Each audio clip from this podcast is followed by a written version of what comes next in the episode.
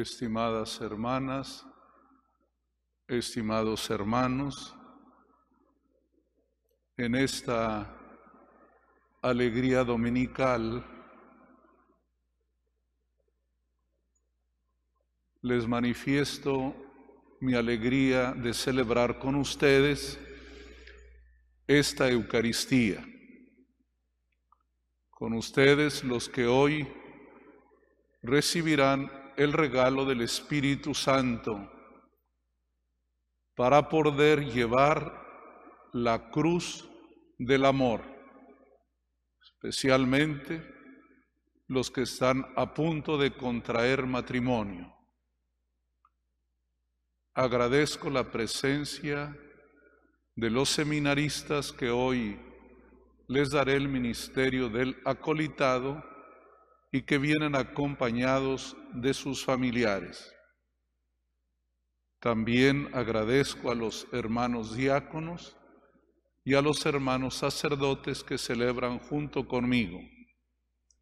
Y hacemos extensiva esta alegría a todos ustedes que nos siguen por la televisión o por las redes sociales. No nos olvidamos de ustedes, especialmente de los que están detenidos en los cerezos, de las mujeres que también están detenidas en las cárceles. Nos unimos también a todos los que están enfermos en casa o en hospital y a todas las personas que por sus deberes tienen que andar ya muy activos esta mañana dominical. Hermanas y hermanos, siempre hay tiempos de confusión, siempre hay tiempo de rumores, hay tiempos en los que está en crisis las identidades, quién soy, quién eres. en este momento, podría decir que nuestra sociedad tiene una crisis de identidad. ¿Quiénes somos? ¿Quién soy yo? ¿Cuál es el proyecto de Dios para mí? Aunque hay una enseñanza que dice que ustedes y yo somos semejantes a imagen de Dios, que tenemos una dignidad muy grande, a pesar de eso, siempre hay confusión, confusión práctica, porque teóricamente todos aceptamos tener igual dignidad. Todos reconocemos que cada uno tiene sus derechos humanos, pero en la práctica no es así. Algunos irrumpen en la vida de los demás y le quitan sus derechos y su dignidad. Tiempos siempre difíciles en los que es muy importante recuperar nuestra identidad, quién soy, quién eres.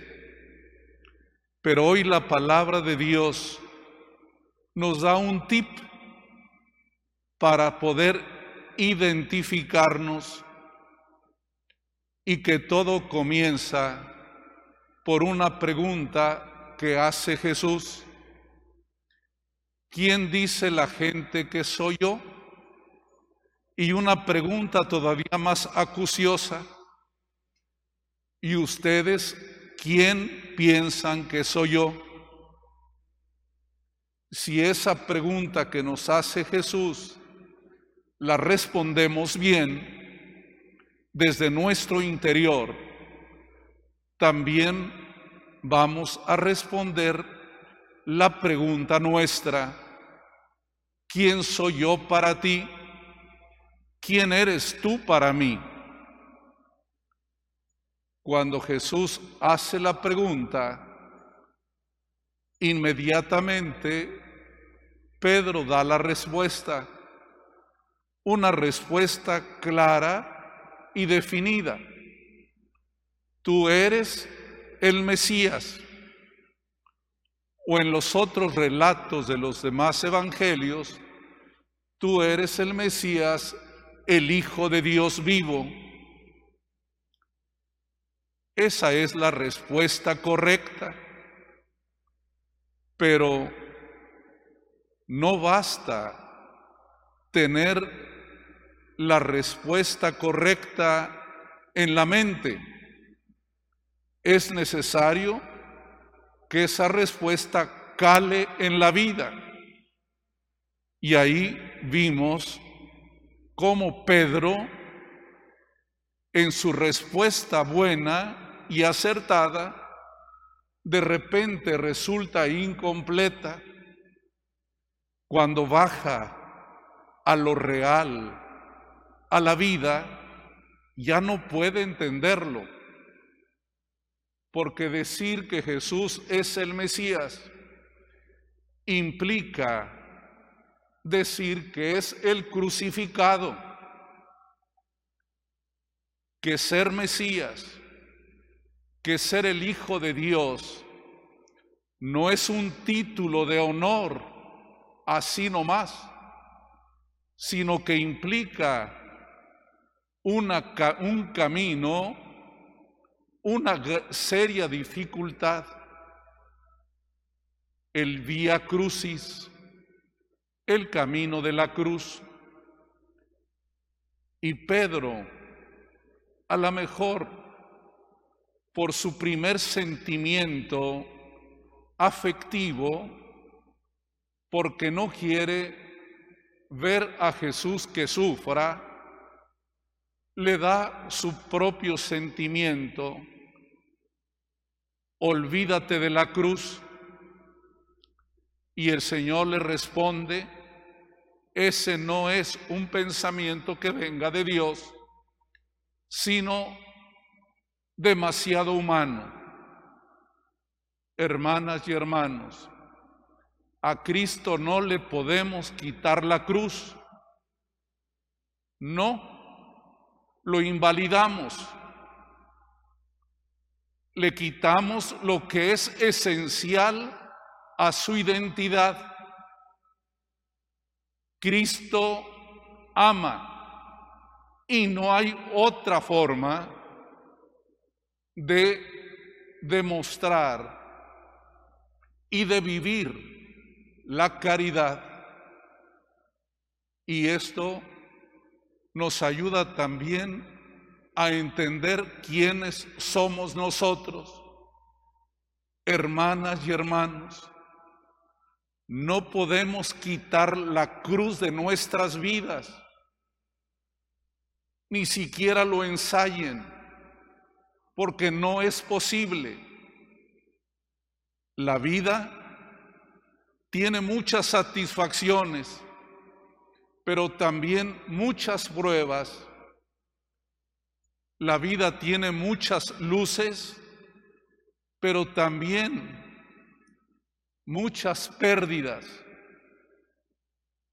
Y por eso dice el Señor, es necesario que lleven la cruz, porque el que quiera ganar la vida, la va a perder y el que la pierda la va a, la va a ganar. Miren hermanas y hermanos, en el amor hay derrotas que son victorias, como también hay victorias pasajeras que terminan siendo derrotas. Cuando uno ama, siempre parece que pierde. Cuando ustedes los esposos se perdonan, parece una derrota y humanamente podrá ser leída como una derrota, pero termina siendo una victoria, la victoria del amor. En la vida tenemos que aprender a perder. Hay tantas cosas que nos gustaría vivir, tener, llevar adelante pero también a veces hay que renunciar, hay que aceptar que hay un límite, que no lo puedes todo aunque lo quieras, y que incluso cosas buenas y alentadoras que tú quisieras, terminas también renunciando a ellas. Cada uno de ustedes revise su vida cuántas victorias, cuántas derrotas. Pero lo más bonito es que cuando amamos, las derrotas son victorias. Un servidor como ustedes también podría enumerar mis derrotas, pero al mismo tiempo tengo que reconocer frente a Cristo que son victorias. Y ahí Cristo en la cruz es la victoria. Alguno, por la manera como entiende la vida, podría pensar que allí está un derrotado. Fue la primera percepción de Pedro, pero después él también se va a identificar con Jesús y morirá en la cruz. Hermanas y hermanos, no pretendamos borrar la cruz de Cristo. Es esencial a su persona divina, porque Dios es amor y la cruz es siempre o debe ser signo de amor? ¿Quién eres? ¿Quién soy? Allí tenemos la mejor manera de responderlo. Y los quiero animar a todos a entrar por este camino de la cruz, que es la entrega, que es el amor, y a los esposos les invito a mirar todo lo que hacen por amor como una victoria, nunca como una derrota, porque aquel que pierde la vida, la gana. Que Dios nos anime, nos dé fuerza, porque humanamente no podemos cargar con la cruz. No sabemos ni podemos perdonar, no podemos asimilar, pero mirando la cruz de Cristo, estoy seguro que sus derrotas serán victorias.